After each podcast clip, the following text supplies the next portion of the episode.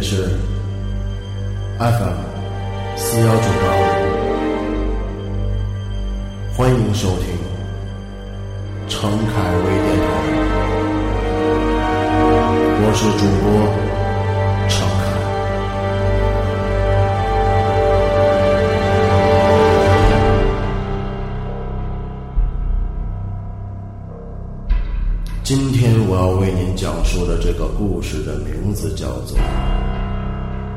盗版者》，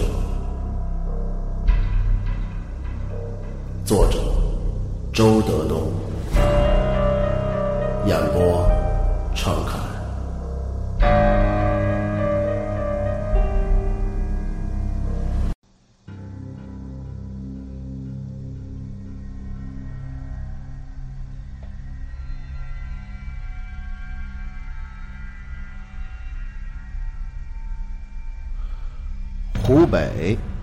个书商，专门做盗版书。这种人侵害国家利益，侵害作者利益，侵害读者利益，该死。但是，他做盗版书的速度是值得我们学习的。下第一场雪的日子。出版社的编辑开始市场调查，终于，他确定了一个选题，报上去。出版社开了三个会，通过。组稿、送审、一审、二审连三审。二审是个老头子，要退休还没到日子。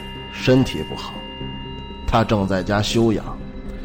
稿子在他那里放了两个半月，最后稿子通过，录入、出片、印刷，书问世。第二年的第一场雪又下来了，飘飘洒洒，不慌不忙。很多孩子在打雪仗。湖北做盗版书废寝忘食，最快前后只要几天时间。李湖北长得个头不高，一双眼睛很机敏，只是他的脸色有点灰白。那是他经常缺少阳光照射的缘故。他有一家印刷厂，没有生产许可证，属于地下印刷厂，而且这个印刷厂真的在地下。他租的是个地下室，一台轮转机，机器终日轰隆隆的在唱歌。四个工人基本都是他的远房亲戚，其中有他的小舅子。平时李湖北不在，就是这个小舅子在负责。小舅子常年戴着一顶鸭舌帽。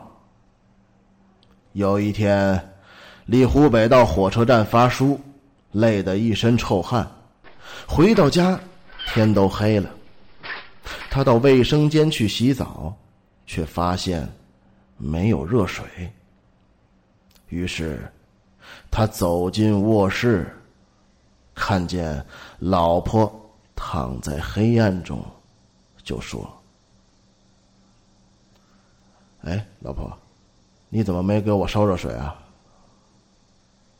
老婆猛地一翻身，说道：“哎呦，我我给忘了。”湖北啪的关上门，摸黑脱了衣服，躺了下来。哎，那我就不洗了。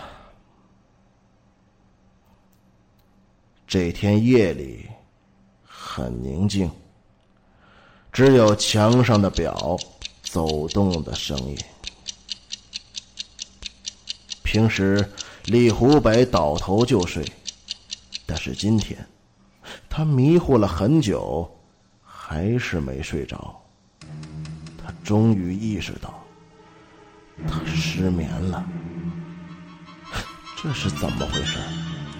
似乎有问题。他努力在想，有什么问题？想着想着，他的脑袋嗡的一下响了。十年了，老婆每天夜里都打呼噜，那呼噜声已经成了他的催眠曲，而今夜却无声无息，极其安静，像死了一样。他这是怎么了？李湖北回想刚才老婆说的话，忽然又觉得有点不像老婆的声音。难道身边躺的不是老婆？产生这种猜疑是需要灵感的。李湖北警觉的打开灯，朝老婆看去。老婆一下被灯光刺醒了。他眯着眼对李湖北说：“你干什么呀？”李湖北不说话，他反复打量着老婆的脸。没错，那是老婆的脸，小眼睛，厚嘴唇，鼻头有点圆，额角有一个小小的伤痕，那是从小留的疤。他眼角那细微的鱼尾纹，都跟过去一模一样。哎，我说，你怎么不打呼噜了？我怎么知道？快睡吧。李湖北就把灯关掉了。刚才房子里的灯亮着，外面是黑的。现在房间里黑了，外面就亮起来了。这时候已经是午夜了吧？午夜的月亮偏西，挂在暗淡的、深远的、诡秘的夜空中，好像在定定的观望着李湖北的家。李湖北。又闭上了眼睛。是自己的老婆呀，别人的老婆怎么会躺在自己的床上呢？他放下心来，可是他还是睡不着，因为很快他就听见了老婆打呼噜了。他对老婆的呼噜声太熟悉了。就像熟悉自己的指甲形状，他的鼾声很轻微，那声音似乎就是为了让旁边的人知道他睡得很香甜。而他现在的鼾声很重，很不舒畅，让人听了感觉胸口憋闷。李湖北感到这呼噜声不对头。为什么他刚才不打呼噜，现在却打起来了？为什么他的呼噜声跟过去一点儿都不一样？他的心一点点的被掏空，是恐惧的感觉。假如刚才他打开灯，发觉身边这个女人不是老婆，那他。都不会如此害怕。问题是，刚才他明明看见，她就是他的老婆。时间停止了流淌，黑夜定格了，这世界死机了。不知过了多久，他慢慢的爬起来。绕过老婆的身子，悄悄下了床。他要到儿子的那间房间去。他的脚没有划拉着拖鞋，就光着脚朝外走。他家是大理石地面，光着脚走路没有一点声息。他刚刚走到门口，突然，老婆说话了：“你干什么去？”他一抖，便马上镇定了一下自己，拿出大男子的声调说道：“你别管我，我去儿子的房间睡。”老婆不说话了。李湖北感觉他那双亮晶晶的眼珠子一直在黑暗中盯着他。他出来后。反身，把门关严，然后他快步走进了儿子的房间。儿子今年十二岁，他的身体有点弱，在学校各门课程成绩都不错，就是体育不合格，经常生病。儿子已经睡熟了，李湖北上了儿子的床。轻轻的摸了摸儿子的头，叫了一声：“儿子，儿子。”儿子嘀咕了一句什么，翻过身去，他又叫了一声：“儿子。”儿子终于又翻过身来，睁开惺忪的睡眼，说道：“老爸。”你怎么到我的房间来了？我要问你一件事。什么事儿啊？你今天回家有没有发现你妈妈有什么不对？啊？没有啊？怎么了？哦，没什么，睡吧。儿子闭上了眼睛，李湖北也闭上了眼睛。过了一会儿，儿子突然反问他：“你说他哪里不对头？”这句话让李湖北产生了猜疑，他觉得这口气也不像儿子的口气。顺便说一句。虽然李湖北一直在做违法生意，但是他是一个好父亲，他很疼儿子。除了赚钱，他大部分时间都用来陪儿子了。另外，他还是一个孝子。李湖北的母亲早就去世了，父亲还活着，是个瘸子，拄双拐。父亲退休前在铁路工作，搬道岔，他的腿。被火车吃掉了。李湖北把父亲从山区小站接到了这个城市，在郊区给他买了两间平房，还给他雇了一个保姆。只要有时间，他就去看看父亲。李湖北明显感觉儿子好像在试探什么，难道儿子也有问题了？湖北一下子觉得整个家都飘荡着一股诡异的之气。他想了想，低声说：“儿子，我可以把灯打开吗？”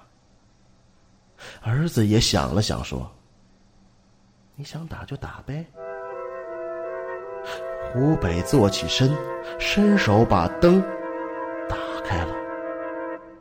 他目光直直的看着儿子，太刺眼了。儿子把脸转向另一边，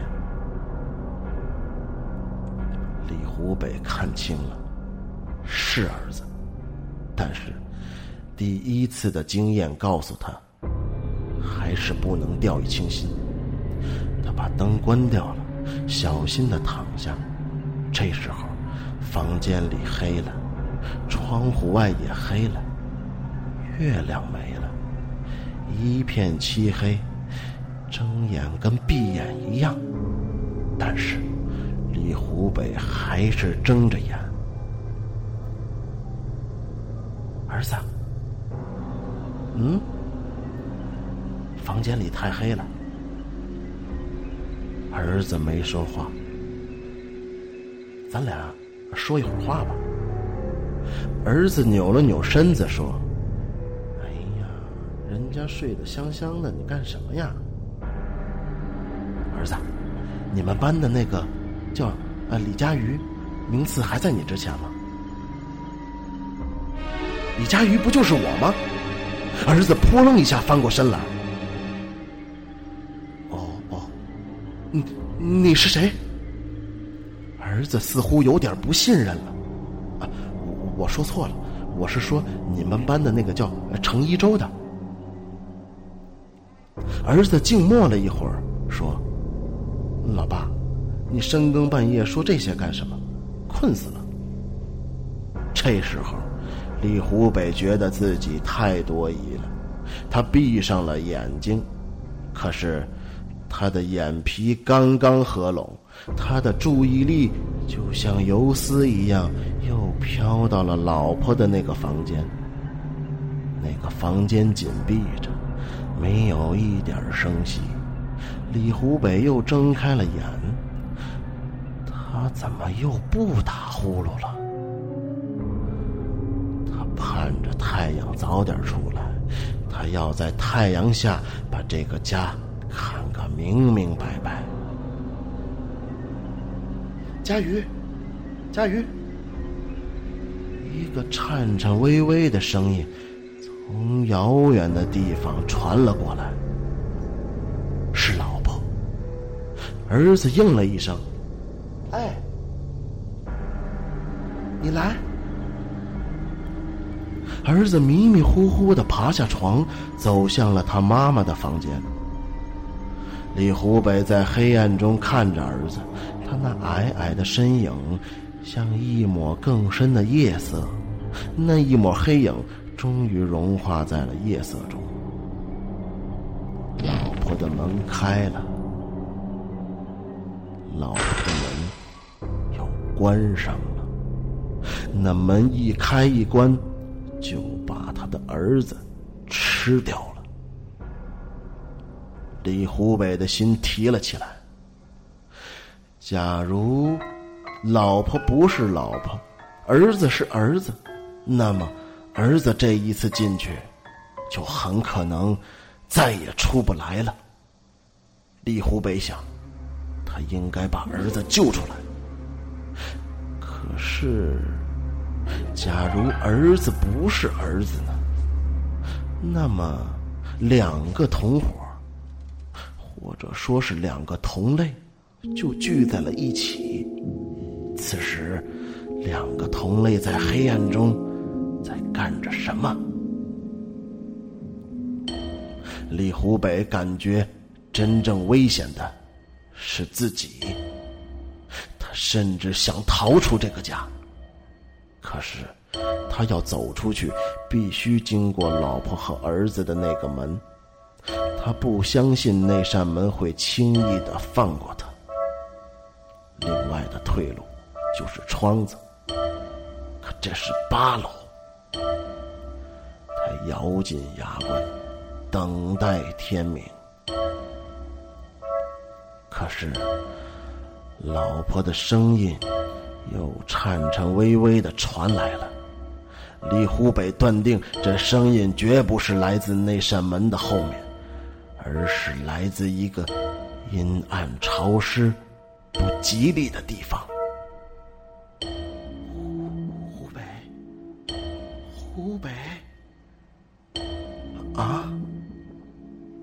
他抖了一下，你，你来，你过来呀！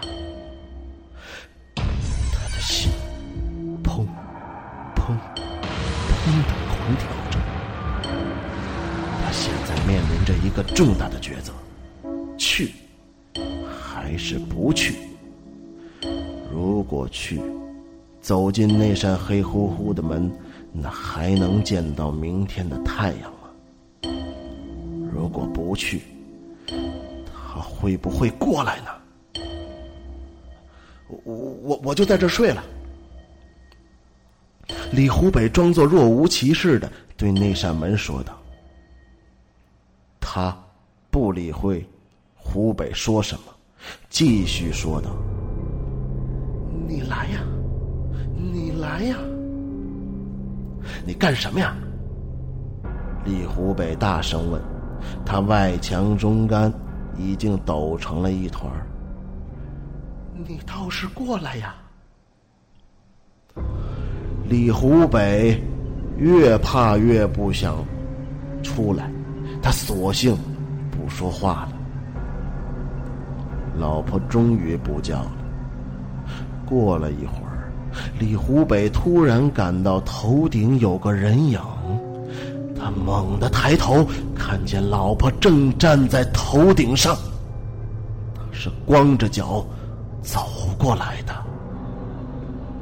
你你，李湖北一咕噜爬了起来。湖北，我怕。你吓死我了！儿子不是在你那边吗？那我也怕。他一边说。一边爬上床，钻进了他的被窝。李湖北身体僵直，恐惧到了极点。他感觉着他冰凉的身子，毛烘烘的长发。他不知道现在儿子是在那个房间里睡着，还是已经消失了。突然，李湖北问道：“你怕什么？”我怕湖北等了等，你倒是说呀！我我……李湖北记得，他老婆虽然瘦小，但是胆子很大。他从来不怕黑，不怕鬼。结婚十年来，夜里从来没听他说过个怕字。我怕儿子，儿子怎么了？李湖北都快晕了，我我怀疑他已经不是咱们的儿子了。为什么？老婆紧紧抓住李湖北的手，还是制止不住他的颤抖。他好像真的很恐惧。我刚才摸他的脚丫，发现……快说呀，发现什么了？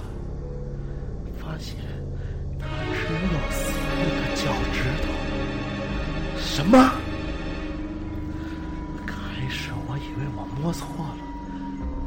摸了一遍，还是四个。他，他怎么会少一个脚趾头呢？是两只脚，总共四个。李湖北的魂儿一下子就飞了，他怀疑。儿子的另外的脚趾头被这个女人吃掉了。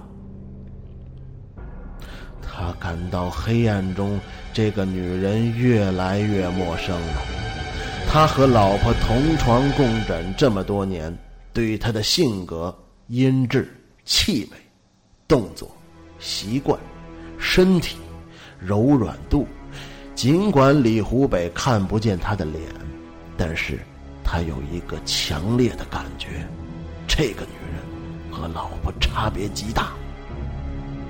那么，眼睛后面的那双眼睛到底是谁呢？脸后面的那张脸是谁？大脑后面的那个大脑是谁？老婆被弄到哪儿去了呢？你不相信？女人问道。在我也没弄清楚这个女人到底是不是李湖北的老婆前，就只有称她为女人了。信，我什么都信。那你怎么不说话？李湖北很想说：“你能不能让我看看，你有几个脚趾头？”可是，他目前还没有这个胆量。等天亮之后，也许敢。我我，你今天怎么也不对头？听语气，女人似乎有点紧张起来。她的紧张让李湖北对她有了点信任。咱俩去看看儿子好吗？李湖北突然说：“他还是想确定一下，儿子到底在不在。”不，我我不敢。也许你摸错了呢。不可能。嗯，那我一个人过去了。我不敢一个人在这里，那我还是跟你一块儿过去吧。李湖北把夜灯打开了，绿油油的。他走在前面，女人在后面跟着。两个人都光着脚，走路没有一点声息。突然，李湖北转过头去，他要看一看后面的女人是不是已经改头换面。没有，他还是老婆的脸。